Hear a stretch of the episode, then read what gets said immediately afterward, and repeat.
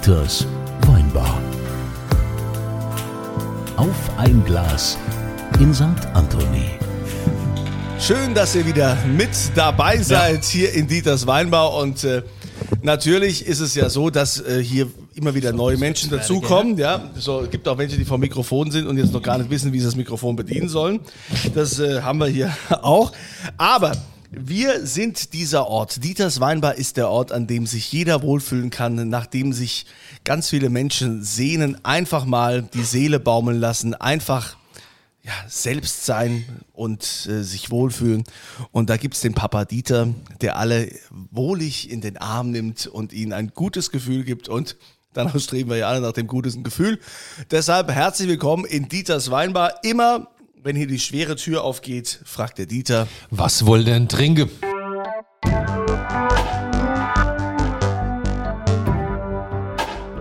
Und diese Frage geht heute an Markus Sam Hofschuster. Was er macht, wird er uns ja gleich hoffentlich erklären. Aber Markus, die wichtigste Frage muss ja beantwortet werden. Was willst du denn trinken? Ja, ich trinke einen Riesling, glaube ich. Wie es der Zufall will. Also ja, echt witzig, dass ich immer was auf habe. Gibt's Riesling aus Nierstein aus dem Jahr 2020 vom Weingut St. Antoni. Tatsächlich, da wo wir herkommen, sagt man St. Antoni. Also in Oberhausen, wo diese Hütte stand, sagt man nicht St. Antoni, sondern St. Antoni. Also du, ja, ist so. Was für eine Hütte. das Weingut hat seinen Namen von der ersten, von dem, vom, vom erste Bergwerk und der ersten Hütte, die es im Ruhrgebiet gab, 1700 Duberg gegründet, St. Antoni. Also St. Antoni, das ist der Schutzpatron der Bergleute und das ist tatsächlich der Namenspatron unseres Weinguts, weil wir ja von der guten Hoffnungshütte 1920 gegründet wurden. Und da habe ich zufällig einen 2020er auf, nämlich den Nierstein. Früher heißt das, hieß das Ortswein, heute heißt es VDP Punkt aus ersten Lagen. Na, da schenk mal ein, damit wir hier auch ordentlich anstoßen können. St. Also Antoni. zum Wohl, schön, Ja. dass du da bist. Oder? Aber du bist, warum wirst du denn jetzt Sam genannt? Ähm, ich habe hippie weil Markus peinlich ist. Was? Hippie, Ich schon ey, Sam, seitdem ich zwei bin oder so. Selbst meine Mutter sagt Sam. Ach komm. Ja, wirklich. Ja, Das ist witzig, meine Mutter heißt Monika und alle haben sie immer Sieglinde genannt und deswegen heißt sie jetzt Sieglinde. ja aber, aber Sam, was machst denn du so? Wäre so die Frage, die- die Dieter jetzt wahrscheinlich auch direkt stellen würde. Ja, Wobei ich- Dieter kennt dich, glaube ich, schon. Oder? Kennt ihr euch? Flüchtig. Hier? Flüchtig. Ja, Sam, was machst denn du so? Ich äh, probiere Wein den ganzen Tag. Oh, Der wird Gott. fürs Saufen bezahlt. Echt? Aber äh, also die, die wirklich Wein probieren, die müssen ja auch, den auch ständig, müssen ja ständig wieder ausspucken, oder? Die können das ja nicht alles trinken. Nicht äh, über den Tag. Also vielleicht sollten wir es mal, ich darf mal kurz unterstützen, weil der Kunze ja schwimmt. Man merkt es gerade. Nein, Quatsch, ich darf mal kurz unterstützen. Also der Markus Sam Hofschuster, der Sam ist der Chefredakteur von Wein Plus. Wein Plus ist Europas größte Weinplattform, im. Internet. Gegründet 1999, wenn ich mich recht. 98. Entschuldigung, gegründet 1998. Äh, war- ich weiß, wie ich auf 99 komme. 1999 hat sich das Wein Plus Forum gegründet. Können wir nachher ja nochmal kurz drüber reden. Also 1998, und ich glaube, du bist auch schon so lange an Bord, ne? Oder? Nee, nee, nee, ich bin seit 2000 an Bord, seit März 2000. Aber 99 warst du schon im Forum. Auf jeden Fall. Ja, im Forum schon. Im Forum, darüber Damals- kamen wir ja Ihr kennt Ja, euch Sam- also richtig gut. Wir kennen uns lange, ja. ja, ja. Ist das jetzt, also die Governance, die Governance klammern wir jetzt mal aus. Also wir kennen uns extrem gut. Ja, Sam ist einer meiner älteste, liebste und beste Freunde. Das darf Ja. ich jetzt mal so sagen, ja. Okay, also Das hat aber zum, selbst das, die hat, verirren sich das, hierher. führt, das führt aber auch dazu, dass ich immer fünf Punkte weniger für meinen Wein krieg. Boah, das das finde ich, aber, das find ich aber mal total gut, dass wir jetzt mal so einen hier haben, der, der so Weine, so Punkte vergibt und, und es Das macht so. und tut. Weil es ist doch, das ist doch alles total subjektiv. Ich meine, wenn du so Weinkritiker bist, also ich finde, das ist auch oftmals, wenn so ganz große Weltmarken immer wieder was, was ich, Falstaff, Punkte, noch was und du probierst das mal und probierst dann mal verschiedene Jahrgänge, kommst du auf ganz andere, äh, Ja, ne? guck mal, große Weltmarken, Falstaff-Punkte. Das ist Ja, spannend, ich ne? merk schon, was, ich merk ein, schon. was, ein, was ein Ja, was weiß ich, ich bin ja, bin ja hier einfach nur so dabei. Ich bin ja kein, bin ja kein Fachmann. Aber es ist doch schon alles sehr subjektiv. Ja, wenn man es professionell macht, ist es nicht mehr so äh, subjektiv. Man muss halt schauen, das so neutral wie möglich zu machen. Natürlich hast du nie eine komplett objektive Bewertung, wirst nie schaffen können. Das, wir sind ja keine Maschinen. Ne? Also hoffe ich jedenfalls. Ja, aber was macht denn für dich jetzt einen, einen guten Wein aus, wo du sagst, oh, was, was sind denn da so deine, deine Kriterien? Oh, das ist das, solche Fragen stellst du jetzt an. Ah ja, ich meine, also Ich muss ich, dazu bei, sagen, bei ich mir bin macht hier reingestolpert. Ich wusste überhaupt nicht, dass Ja, ich das heute passiert Podcast vielen. Das machen sagt muss. das passiert vielen, hier, dass die einfach hier rein. sofort er verhaftet. Ja, ja. Ja, Aber, das- ja, also für mich macht einen guten Wein aus, äh, der ist halt gut, der schmeckt, ja. Du musst doch ganz andere Parameter haben. Ja, ich muss ja andere Parameter haben als du. Ich meine, Naja, dir reicht muss es ja ihm auch schmeckt. schmecken, oder? Aber schmecken ist doch schon wichtig, auch für dich als Profi. Nee, nicht zwingend. Ich werde auch Weine hoch, die mir persönlich nicht besonders schmecken. Ja, aber wie? Naja, du hast klare Kriterien, die Qualität im Wein ausmachen. Und nach denen kann man das auch halbwegs Benennen die doch neutral. mal die Kriterien. Sag Naja, mal, was sind das? Also gut, fangen wir halt an. Äh, Reintönigkeit, Sauberkeit ist vollkommen klar. Äh, der Wein braucht Struktur, der Wein braucht Tiefe, äh, Komplexität im Idealfall. Und schmecken sollte halt auch, aber, Ah, eben, aber, aber nicht unbedingt ja immer mir. Also ich Ich habe ja, klar. also Ich ich meine, hab ich kenn das ja. Lieblingsweine, die, Also ich, die ich völlig Ja. durchschnittlich bewerte oder halbwegs durchschnittlich. Und ich habe Weine sehr hoch bewertet, von denen würde ich mir nie eine Flasche kaufen. Wir merken direkt, du bist natürlich sehr emotional, auch wenn es um das Thema Wein Ah, geht. Deshalb haust du hier auch ständig auf den Tisch. Also falls Oh, es dir Entschuldigung. Schläge tut in der Aufnahme und Nein, die das so äh, hört. Wir können Sie mir ne? sagen, das bin ich, der ihm permanent auf der Hinterkopf haut. Das ist die berühmte, das ist ich die bin ja hier berühmte auch so über dieses Kritikerkeule. Mikro gebeugt, weil er mir das Kleinste Ja. gegeben hat. Ja, Ja, das, absichtlich. Äh, das äh, war, war absichtlich, weil du ja Absichtlich. sonst schon ein großer Weinkritiker bist. Ja, aber ist, kann man das auch wirklich so neutral tun? Weil ich glaube ja schon, wenn du jetzt mal so, so ein Weltweingut äh, da irgendwie äh, schlecht bewertest oder sagst, also das war irgendwie nichts, dass man da ja schon, schon enorm Gegenwind erfährt, oder? Ja, ja, es passiert ja auch immer wieder. Das Spannende ist, wenn du seinen äh, Weinführer verfolgst, ich darf das jetzt mal sagen als Leser, und dann auf einmal siehst, wer da keinen äh, Wein mehr ähm, anstellt. Sprich, also du auf einmal liest du bestimmte Weingüterbewertungen nicht mehr, wo du dich fragst, warum machen die da nicht mehr mit? Das kommt vor. Ja. Also es kommt vor allem immer dann vor, wenn man, äh, also man ist oft der allerbeste Freund des Winzers, solange du ihn hochbewertest und dann hat er mal vielleicht einen nicht ganz so guten Jahrgang und dann bewertest du ihn halt auch so, wie er ist. Und das sollte man nicht machen, wenn man diese Leute wieder verkosten. Wobei es gibt Leute, die total locker sind auf dem Gebiet, aber es gibt auch Leute, die Ich. einem das nicht verzeihen. Manchmal. Aber wie kommst du dazu Ja, überhaupt? du die rufst halt an und schimpfst mich, aber dann Ja. Wie kommst du dazu, zu, die zu bewerten? Müssen die da erstmal was einschicken bei Ja. dir oder forderst du was ein oder kann da jedes kleine Popelweingut mitmachen? Ähm, jedes, das eingeladen wird. Ah ja, du lädst Und- also ein. Ja, wir laden ein. Okay. Das war aber früher anders, ne? Ganz am Anfang hat, Ja, wir man haben- einfach hinschicken. Wir müssen jetzt das wirklich ein bisschen anders handhaben, weil es so viel wird. Es ist ja nicht so, dass die meisten Leute nichts mehr einschicken, weil sie so schlecht bewertet werden, sondern es werden ja immer mehr eigentlich. Ja, was, also, was wir ja mittlerweile alle wissen, ist, dass äh, in Deutschland ein ganz hohes Level ist, dass du irgendwie jetzt, es muss schon wirklich im Teufel zugehen, dass du irgendwo in Deutschland noch einen schlechten Wein kriegst, weil die mittlerweile alle ein, ein tolles Level haben, auch so die ganzen Jungwinzer, die da jetzt so kommen. Aber gibt's denn bei dir so, so, so Überraschungen, wo du sagst, so ein No-Name-Weingut, was mega Wein, was total überrascht hat? Ja, sowas gibt es dauernd. Das gibt es immer wieder. Also äh, wäre ja komisch, wenn nicht. Also es ist schon so, dass man die meisten Pappenheimer halt kennt, aber bei der Entwicklung, die Deutschland gerade macht oder die überhaupt die Weinwelt gemacht hat, hast du dauernd Winzer, die, die dich überraschen und von denen du noch nie was gehört hast und die trotzdem sehr gut sind.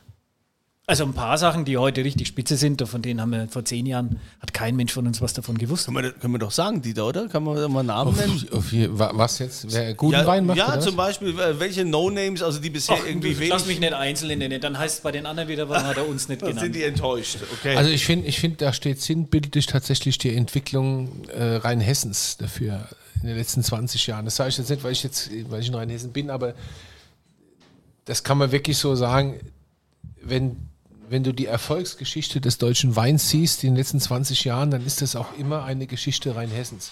Und natürlich auch der Nahe. Ja? So, das sind so die zwei Regionen, glaube ich, Ich glaube man ja, so dass ein man bisschen da- sinnbildlich dafür nehmen kann, wie sich das alles entwickelt hat. Also Rheinhessen als, als äh, eine Region der Fassweinwinzer, der weißt du, hast du Wein gehabt und Frucht und Schwein und In dem Und- Extrem hast du sicher recht. Aber, aber man vergisst schon, dass das in vielen, vielen anderen Gebieten Ja, schon ist auch in ausgelaufen ist. Franken und über. Also er hat schon recht, wenn der Kunze, wenn er sagt, es gibt keinen schlechten Wein mehr. Aber so sinnbildlich finde ich wirklich, steht Rheinhessen schon für die Entwicklung des deutschen Weins. Das Ich glaube- man der letzten 20 Ich glaube, Jahre. dass Rheinhessen ein Falsch? bisschen das Glück gehabt hat, dass so die meisten Journalisten in, gerade in der Nähe gewohnt haben. Und dann war das ein bisschen hip. Wer? Und es wurde äh, ach, wohnst schon immer alles, weit was so weg. über Wein geschrieben hat. Ich wohnte weit weg, aber so die so in Mainz auch nicht schon wieder essen. Ich habe doch, okay, doch, Doch, du kriegst. Äh, Ja, hier. Der Matthias Brückner ist ja unsere Ordonnanz, der bringt hier immer das Essen. Matthias Brückner, für diejenigen, die es noch nicht wissen. Kunze, ich ist bring dich der, um, wenn du diesen- die Scheiße schon wieder spielst. Hit, äh, das ist gemacht nicht hat. dein Ernst. Großer Bruder, du bist immer da. Großer Bruder, mein Freund fürs Leben. Großer Bruder, du bist immer da. Ja, müssen wir den großen Bruder immer mal kurz einspielen. Ja, wir müssen uns ja Der hier hat auch mit gerade wieder irgendwas finanzieren. 78,26 Euro GEMA bekommen für den Mist. Oh, 82,50 Ja, und ich, ja, ich habe behauptet, die Hälfte davon kommt von dieser Weinbar hier. Aber sonst könnten wir, sonst könnten wir un- ihn uns ja gar nicht Ja, leisten stimmt, als. Ordonnanz. Ja. Ja. aber nein, also aber, doch. Also was die, die, die Journalisten haben in der Nähe gewohnt. Ich Naja, überlege jetzt es gerade mal. Also der Rudi Knoll wohnte einen, weit weg. Es gab einen Der riesen Joel Hype Payne um hat weit weg um gewohnt. diese Der Armin Diel wohnt in in der Zeit. Nähe. Sag mal, redest du mir dauernd dazwischen? Ja. Das ist normal, ja, ich versuche gerade mal aufzuzählen, welche Journalisten du meinst, die in der Nähe gewohnt haben von Rheinhessen. Ernsthaft jetzt. Also Armin Diel an der Nahe, okay. Joel Payne hat schon immer irgendwie weit weg gewohnt. Ja, Rudolf und alles über weit Wein weg war doch gewohnt. auch in Mainz oder was zu Hause, oder nicht? Ja, aber als alles, als es alles über Wein noch gab beim Woschek, Ja. ähm, da gab es noch keinen Rheinhessen-Hype. Schatzi, das war, wann haben die zugemacht? Ende der 90er, Anfang der 2000er. Ich rede von den letzten das- 20 Jahren. Ja, ja, ja. Und ich rede davon, dass am Anfang der Hype, der da gemacht wurde um Rheinhessen, da wurde viele schon so hoch geschrieben. Ja, aber doch von Und da hast du dir oft, wohnt. da hast du dir oft gedacht, hier? ja, mh, so weit sind sie aber noch nicht. Und da ist für mich aus, äh, aus meiner Sicht in den letzten zehn Jahren, fünf Jahren fast nochmal so extrem viel passiert. In Rheinhessen. Natürlich, natürlich. Ja, aber was ist denn jetzt das Problem? Also, ich meine, ich mein, Sam, hast du ein Problem mit Rheinhessen oder Nein, So, Sam, erzähl uns Muss- mal dein Problem mit Rheinhessen. Ich muss nur dem Würz immer ein bisschen widersprechen. Der muss ja jetzt für Der mir. Werbung machen, Der hat weil er mir da ja während der jetzt Beerdigung wohnt. meines wo, Vaters kommst, wo kommst denn du ursprünglich her? Kommst du aus so einem Weinbaugebiet, was wenig erwähnt wird? Der- Franken? Franken, aber mal zu, wo der Ja, hör ich mal. Franken. Hör ich immer. Ich habe ja in Bayreuth lang gelebt, habe in Bayreuth studiert, war lange in Bayreuth. Warst du auch verliebt du? in Bayreuth? Darf ich Auch das mal. War ich auch, ja. Nein, nein, ich komme aus Schwabach, das ist bei Nürnberg. Ah, Schwabern, ja, bin ich immer lang gefahren, die A9 da, das Stück, ne, und dann, ja. Ja, ja, ja, ja. Aber gut, reden Aber wir jetzt ganz kurz, es gibt so viel gutes Zeug mittlerweile in Deutschland, das ist lange nicht nur Rheinhessen. Ja, Rheinhessen wird natürlich, natürlich, immer genannt natürlich, und der klar. Wirtz muss das nennen. Und er hat natürlich auch recht, dass es saugutes Zeug gibt. Aber wenn ich mir anschaue, wie die Entwicklung in Württemberg passiert ist in Die den ist letzten Weltklasse. Jahren, das ist ich bin ja großer da Württemberg-Fan. Ich muss Ja. wirklich sagen, Heindle, ich liebe Heindle zum Heidle, Beispiel. Heidle. Ah, Heidle heißt das. Heidle, ja. Also, nicht äh, Heindle. Ich denke immer an Heindle. Joey Heindle, das Ja, war aber, glaube ich, Ja, ja. DSDS. Oder, in, Beurer, oder, oder schau dir. Südbaden an, was gerade so läuft im Markgräfler Land. Also das, Also, das hat man immer nicht so im, Blick Aber- und das muss ich noch halt jetzt mal, auch mal loswerden, damit eine- Leute auch mal ein bisschen ins, in den Fokus kommen und nicht No- immer nur rein. Aber lieber Sam, nochmal, Anfang der 2000er wurde in Rheinhessen eine Winzervereinigung gegründet, die hieß Message in a Bottle. Ja. Wo, Oh, die, das ga- war wo, die ganzen, wo die ganzen Jungen drin haben wir waren. gefeiert immer. Der junge Wittmann, der junge Spanier, der junge Keller, der junge Wagner. Winter. Alle Ich kann mich an die Feiern nimmer erinnern. ja, ich muss nicht und dabei gewesen sein. Damals hat niemand an sowas gedacht und das war schon, das war schon initial. Das muss man Ja, wirklich sagen. ja Das war initial. Ja. Gut, jetzt äh, habe ich eine Frage. Also wenn man äh, Weinjournalist, Weinkritiker ist, dann trinkt man den ganzen Tag. Also dir sieht man es ja ein bisschen Man- an auch mittlerweile. Aber probiert den ganzen Tag. ja, ich stelle mir das unglaublich schwierig vor. Ich könnte das nicht. Also wenn ich mal das Essen einen Tag ja auch- 30, 40 Weine probiert habe, dann brauche ich mal eine Woche Ruhe. Echt, ich halte es keine Woche aus, ohne Wein zu probieren. Das kriege ich überhaupt nicht hin. Also ich kann, ich kann, also ich kann nicht ausspucken, ne? Also wenn ich was probiere, dann trinke ich es auch zu Ende. Deshalb wäre kein Job für mich. Ich wollte ich wollte jetzt eigentlich eine ganz wichtige Frage stellen. Haben wir auch schon im Netz oft diskutiert. Du spuckst ja alles aus. Kann man einen Wein in seiner Größe beurteilen, wenn man ausspuckt? Mittlerweile, jetzt im zarten Alter von, wie alt bin ich, also alt, komme ich zu dem Schluss, nein. Ja, ich, muss ihn, ich muss ihn runterschlucken. Geht nicht anders. Ähm, das ist aber doch bei dir anders, weil du die Weine danach aussuchst, was ob sie dir schmecken oder nicht. Nein, wenn ich einen Wein in seiner Größe beurteilen möchte, final, dann muss ich ihn runter, dann muss ich ihn runterschlucken. Ich kann ihn auf keinen Fall ausspucken. Das kriege ich nicht hin. Nee, das ist kein Problem. Also ich, ich mache ja beides, da ich ja beides, da ich ja die richtig großen Weine ja dann auch trinke. Nicht nur, ich trinke auch die Weine, die mir einfach schmecken und die nicht richtig groß sind. Also den Unterschied würdest du ja merken. Also wenn du so machen würdest wie ich, also den ganzen Tag Wein probieren und am Abend Wein trinken, dann müsstest du ja merken, ah, das ist jetzt aber doch ganz anders, wie das heute Nachmittag war und das, das ist einfach nicht so. Also ich finde ja schwierig bei diesen Experten. Was macht dich denn aus, ein Experte zu sein? Also diese immer diese Weinkritiker, die sich dann über alle da erheben und sagen, ja, der Wein ist nix, der ist was und der kriegt so und so viele Punkte und so. Da muss man ja schon auch ein enormes Selbstbewusstsein haben, um zu sagen, so. Man kann das mit der Kosterei ja auch einfach gelernt haben. Das geht auch. Man kann das ja lernen. Es funktioniert ja. Ja, wa- was ist so dein, dein Werdegang?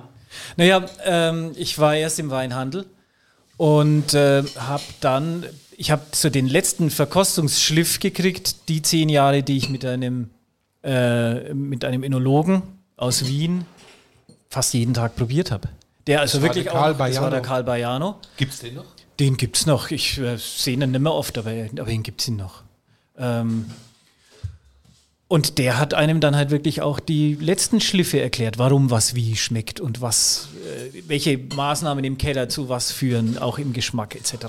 Äh, und dann kommt es halt darauf an, was du, wie du probierst und was du machst. Wir probieren immer an einem Ort, das ist immer neutral mit den gleichen Gläsern, immer blind und das halt auch seit 20 Jahren professionell, also nicht nebenher mal irgendwo mal mitprobieren, Ja. sondern wirklich nichts anders machen als verkosten. Aber wenn das wir ist so, halt schon andere Wenn wir aber so jemand wie dich jetzt mal hier haben, wohin geht's denn mit dem deutschen Wein? Also es gibt ja immer diese Diskussion, dass äh, ja äh, Burgund, Frankreich, ja äh, das gelobte Land, wo alle hinschauen, ähm, wo immer wieder gesagt wird, naja, wir kommen da schon immer näher ran, äh, wir, wir Deutschen. Werden wir jemals an Burgund herankommen? Ge geht das überhaupt? Warum sollte das nicht gehen? Also wir hatten ja Zeiten, wo wir das Niveau schon hatten. Gerade wenn wir von Burgund reden, reden wir von Pinot Noir. Äh, also in früheren Zeiten hatten wir ja kein Chardonnay. Ähm, aber zumindest beim Pinot Noir waren wir auf dem Niveau, das, das äh, mit Burgund vergleichbar war. Das gab es ja alles schon, diese Zeiten. Und in den richtig großen Lagen funktioniert das auch. Ein Problem ist es, dass wir halt zum Beispiel Spätburgunder überall stehen haben bei uns fast. Also es, und dann äh, natürlich auch, dass sie heute, wir haben es so sehr mit den Hypes bei uns in Deutschland. Es wird halt alles immer gleich ganz hoch bewertet, sobald es einigermaßen gut ist. Wir, wir vergessen Und- natürlich, dass Wein immer ein Generationenvertrag ist. Ne? Also das ist Ja, halt klar. weit weg von Mode oder so. Du brauchst 10, 15 Jahre, glaube ich, bis du irgendwas tatsächlich wirklich verstanden hast, wenn es um Weinbau geht. Wenn es reicht. Ja, Und da, 15 Jahre, und, da, verstehe. und da muss man sich halt, wir sind ja in, in anderen Bereichen, siehe trockener Riesling, siehe süßer Riesling, sind wir ja sowieso Weltniveau. Das, da muss man sich ja jetzt nicht verstecken vor Frankreich. Die Woche- auf dem gleichen, auf die, bei, bei den gleichen Weintypen äh, wie in Burgund oder in Bordeaux, da hängt bei Bordeaux hängen wir noch weit hinterher. Die, die Woche hat jemand zu mir gesagt, den du auch sehr gut kennst, hat zu mir gesagt, Weinjournalismus ist kein richtiger Journalismus. Weil er, weil Ah. alle, alle Parameter, die für einen Journalisten äh, gelten und Standard sind, im Weinjournalismus überhaupt gar nicht Die da wären. Ja, Objektivität und bla, also das ganze, ne, bla bla bla. So die, also die, die, die Journalistenkata wäre auf Weinjournalismus nicht übertragbar, fand ich eine gewagte These. Und da musste ich auch sofort, also beim, beim einen oder anderen würde ich sagen, ja, stimmt, aber da musste ich sofort an dich denken, weil du ja, du bist ja einer der letzten Rufer in der Wüste. Ja, mir wird doch schlecht, wenn ich so einen Blödsinn höre. Erzählt es doch dann bitte mal den Leuten bei der Bildzeitung oder bei der Welt, wie das ist mit der journalistischen Neutralität.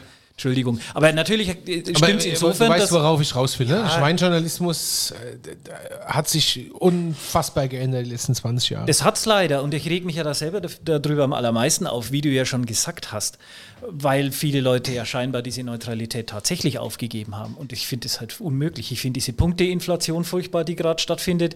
Äh, ich finde diese Praxis äh, bei dem Winzerkumpel auf dem Hof zu probieren und immer schön sich über die Schulter schauen lassen, wenn man da schön die 100 Punkte hinmalt. Äh, solche Geschichten äh, das halte ich für unmöglich. Oder halt Hochglanzhefte müssen auch irgendwie finanziert werden. Ja, das hatten wir doch Ja? schon öfter in das war das so eine Ja. gesagt. Ah, hast eine Anzeige gekauft, ja, dann kriegst du auch, äh, ja. Haben wir auch schon geklärt. Das muss ist aber halt dann kein reines Weinphänomen, das ist dann. Nein, natürlich nicht. Das ist, das ist überall so. Also, und neutral zu sein, das hatten wir heute ja schon, da bist mittlerweile schon ein bisschen der Geisterfahrer. Und das kriegt man auch zu spüren. Also ich kriege ja auch ordentlich Gegenwind äh, und muss mich wirklich auch damit abfinden, wenn manche Leute mir nichts mehr schicken, weil halt manches, oh, ich schlag schon wieder auf den Tisch. Ja, man- man- man will du mal hast auf den halt, Tisch hauen, du das hast man, halt, du hast halt nach wie vor noch nicht in der Aldi geschafft mit Hofschusterpunkte. Ist das schlimm? Kommst du damit gut klar? Weil es gibt ja die Maroni-Punkte und die Punkte und jene. Du kannst Also- dich vielleicht erinnern, was das letzte Mal passiert ist, als ich über Aldi geschrieben habe? Grob, ja. Da war jemand, den ich gut kenne, bei der Verkostung bei der ersten dabei. Ähm, das war doch gut. Also, das würde ich jederzeit wieder machen, nur die kriegen natürlich nicht die Aldi-Punkte, sondern die kriegen halt die Punkte, die sie verdienen. Und das gefällt ihnen halt weniger. Dafür zahlen die keinen Cent. Ja. Naja, aber, aber sag uns mal, du als Weinexperte, der viel probiert und der sieht, wie ist denn die aktuelle Lage in Deutschland? Was sagst du generell zu deutschem Wein? Oh, das sind so Generalfragen, die kann man doch so gar nicht beantworten. Ja, aber, aber ich sag mal, auf welchem Level befinden wir kommt uns? Wie, Mainstream. wie ist denn, wie ist denn so? Also es geht, wir wollen ja gar nicht mal in die Tiefe gehen, sondern es ist ja für, für diejenigen, die jetzt hier, uns hier zuhören, die jetzt sagen, okay, da kommt jetzt einer in Dieters Weinbar, der ist, ähm, der ist äh, Weinjournalist, ähm, der ist Chefredakteur von, von Wein Plus und äh, der macht nichts anderes als Wein verkosten. Ja, wie, wie steht's denn jetzt eigentlich um deutschen Wein aktuell? Also vor 20 Jahren war es noch so, dass ich von äh, 10 Tagen, die ich probiert habe, an neun Tagen fast nur die Hände über dem Kopf zusammengeschlagen habe, weil das Zeug teilweise fürchterlich war. Und auch wirklich von Leuten, die relativ viel Geld dafür verlangt haben und die sehr überzeugt von sich waren. Und heute passiert das fast überhaupt nicht mehr. Heute macht fast jeder Tag einen Riesenspaß, das Zeug zu probieren. Natürlich nicht immer alles und nicht jeder Wein, das ist doch vollkommen klar. Aber du weißt eigentlich, dass in den meisten Serien, die du probieren musst, einfach richtig gutes Zeug dabei ist, das richtig Spaß macht. Das du ist den- schon ein Riesenunterschied. Und würdest du den Konsumenten empfehlen, im Discounter irgendwas aus, was weiß ich, Italien, sonst was, äh, neue Welt irgendwo zu kaufen? Oder was würdest du den Leuten empfehlen, was Ach, sie kaufen das ist sollen? viel besser geworden als früher. Also früher, es waren wirklich ungenießbares Zeug, was da verkostet wird. Also wirklich, wir hatten ja, das, da hatten wir gar nicht genug Adjektive, um, um das zu beschreiben, nach was das ja alles die gerochen und geschmeckt Welt hat. geändert mittlerweile. Und das ist halt auch schon eine ganz, ganz andere Welt. Also- Aber es ist, sind halt trotzdem, es sind halt Langweiler. Du wirst halt in diesen, in diesen äh, Discountern und auch in den meisten äh, äh, LEHs wirst du halt nichts richtig aber Spannendes es finden. ist schon so wirklich schlechten Wein gibt es eigentlich Ja, nicht mehr. das Also haben wir aber dafür schon sind, sind Kaum. alle viel zu gut ausgebildet. Ja. Aber es macht schon Spaß. Äh, Markus Hofschuster, Markus Sam Hofschuster. Ähm, Ist übrigens auch ein begnadeter Musiker, ne? nebenbei Echt? bemerkt. Ja, Ja, der, ja, kann, man der, merkt- kann, der kann singen. man merkt auch, also dieser Gast, ne, der hat eine ganz extreme Leidenschaft. Ne? Du merkst es, der ist da voll bei der Sache dabei. Der, immer nimmt das auch Tisch, ja. ernst, der haut auf den Tisch und äh, der ist mit Leib und Seele dabei. Da hast du ja echt einen guten Gast. Ja, du, auch ich darf mal einen guten Gast haben, gell? Ja, also du hast immer gute Gäste. Ja? Nein, wir haben, bin ja schon, wir haben ja auch schon äh, das ein oder andere Gläschen zusammen äh, getrunken. Also? Das hat natürlich den Nachteil, dass nicht so lustig wird. Gell? Das Ja, heißt, da müssen wir über aber ich muss noch mal Politik sagen, reden also, vielleicht. also die Tatsache, dass wir seit so vielen Jahren so gut befreundet sind, ist wirklich manchmal schwierig. Ja, also das kann man an der Stelle auch mal sagen, weil äh, ich lasse natürlich auch schon immer das, was ich tue, von ihm bewerten. Und äh, also heute heißt das äh, Governance und Compliance. Ähm, das ist schon immer ein Thema, ne? Für mich ist das einfach. Ich denke mir, wie würde ich an anderen bewerten und ziehe fünf Punkte ab. Hallo? Das, das reicht. In diesem Sinne können wir die Weinbar auch schließen. Das ist das Wort, das Wort zum Schluss. Vielen Dank für deinen Besuch, Markus Hofschuster. Und es gibt natürlich auch wieder was zu gewinnen in Dieters Weinbar. Die Frage dazu, die findet ihr auch nochmal hier unten, haben wir ja den Link zur St. Anthony Podcast-Seite. Ähm, Die Frage lautet, von welcher Weinzeitung ist er der Chefredakteur? Ich sag mal Weinzeitung oder. Weinführer. Ja? Internet. Ja, ähm, also jedenfalls ne, dieser Weinführer, wisst ihr Wir Bescheid, formulieren ne? das richtig. Ja, also findet ihr dann da unten, da bitte die Antwort. Und was gibt's, Dieter? Es gibt sechsmal eine Flasche 2020 Nierstein Riesling VDP-Punkt aus ersten Lagen, der dann 91 Hofschuster-Punkte hat. Also Mindestens. Naja, dann jetzt, wir wissen ja, was wir machen. Fünf Punkte abziehen. 86, nee, Dann wird's schwierig. es wäre tatsächlich. nein, der hat noch gar keine Punkte. Also, Also Vielen Dank, dass du da warst. Äh, euch viel Erfolg natürlich beim Gewinnspiel. Der Link ist unten zu finden und wir freuen uns, wenn ihr auch das nächste Mal hier wieder einschaltet und äh, uns hört, wenn hier die schwere Tür aufgeht und Dieter fragt, Was wollt ihr denn trinken?